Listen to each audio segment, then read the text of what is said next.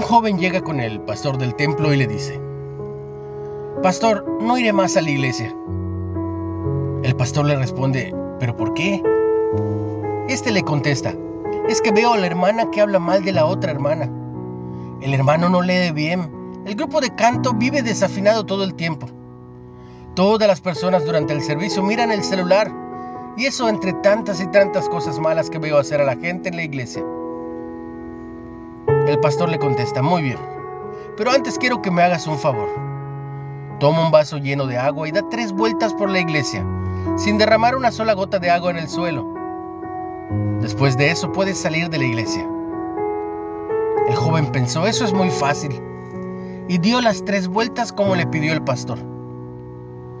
Cuando terminó le dijo, listo.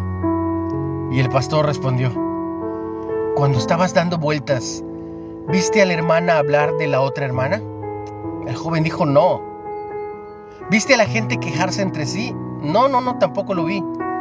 ¿Viste a alguien mirando el celular? El joven dijo, no. ¿Y sabes por qué? Porque estabas concentrado en el vaso para no tirar el agua. Entiende, lo mismo es en nuestra vida.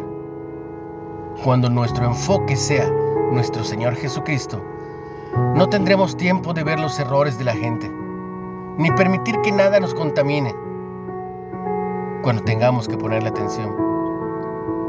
Quien sale y se va de una iglesia por causa de la gente es porque nunca entró por Jesús. Esta reflexión la tomé de la red específicamente de Facebook, es de autor desconocido, pero muy reflexiva. Y aplica para todo lo que hagamos. Tienes que concentrarte y poner atención en tu objetivo. Recuerda que puedes seguirnos en Facebook como Líderes de Hoy Nueva Era y en Spotify como Reflexiones de Ávila, pero con H. Ten un excelente y bendecido día. Se lo pido al Padre, en el nombre de Jesús.